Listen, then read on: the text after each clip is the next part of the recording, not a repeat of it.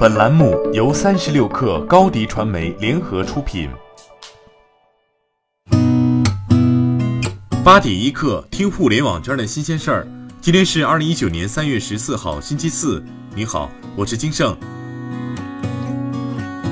首先来关注拼多多。拼多多昨天发布了二零一八年的四季度及全年财报。财报显示，拼多多第四季度营收为人民币五十六点五四亿元，同比增长百分之三百七十九，环比增长百分之六十八，超过市场预期。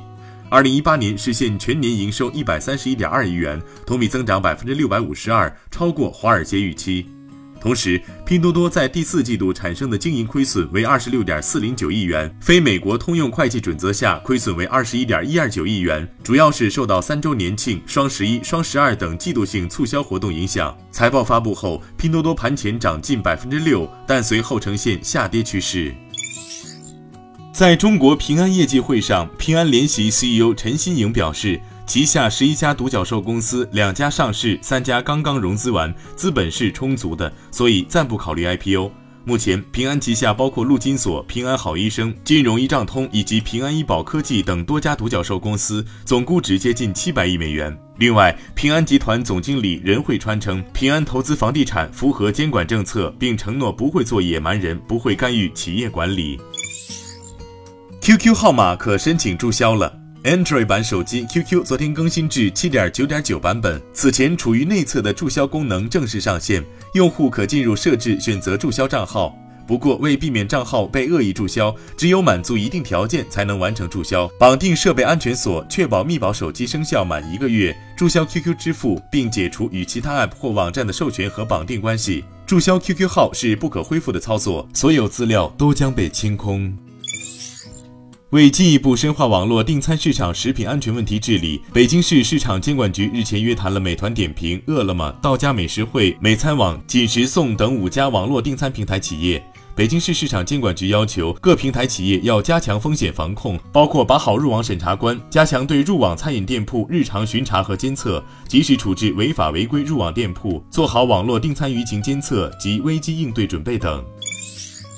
三月十三号晚，互联网家电品牌云米发布了新款产品 AI 油烟机 AirBot 等近六十款新品。其中，AirBot 从航天发动机的空气动力学获得灵感，研发出空悬离心装置，搭载 AI 图像识别技术，能够实现每分钟二十三立方米的强劲吸力，将百分之九十九点九的油烟分离。云米成立于二零一四年，二零一八年在美国纳斯达克上市。在 AI 加 5G 加 IoT 的技术驱动下，云米专注于全屋互联网家电产品研发制造，携手 IDC 发布全球消费物联网趋势展望2025白皮书，构建四大未来家形态，并和三大通讯运营商碧桂园、小鹏汽车等企业达成合作，探索自由开放的智慧家居应用系统。据新加坡媒体报道，新加坡路上运输管理局周二证实，摩拜单车已申请撤销在新加坡的共享单车牌照。在一封回应邮件中，新加坡路上运输管理局表示，正在评估摩拜的申请，将与摩拜继续合作，确保公司已经探索过各种可能性，包括将现有资产或运营转让给现有的其他牌照持有者，以降低对消费者的影响。美国会员制仓储式超市公司 Costco 负责人表示，Costco 在中国内地的第一家店将在2019年5月中旬到7月中旬开在上海闵行区。目前，Costco 共经营着770家门店。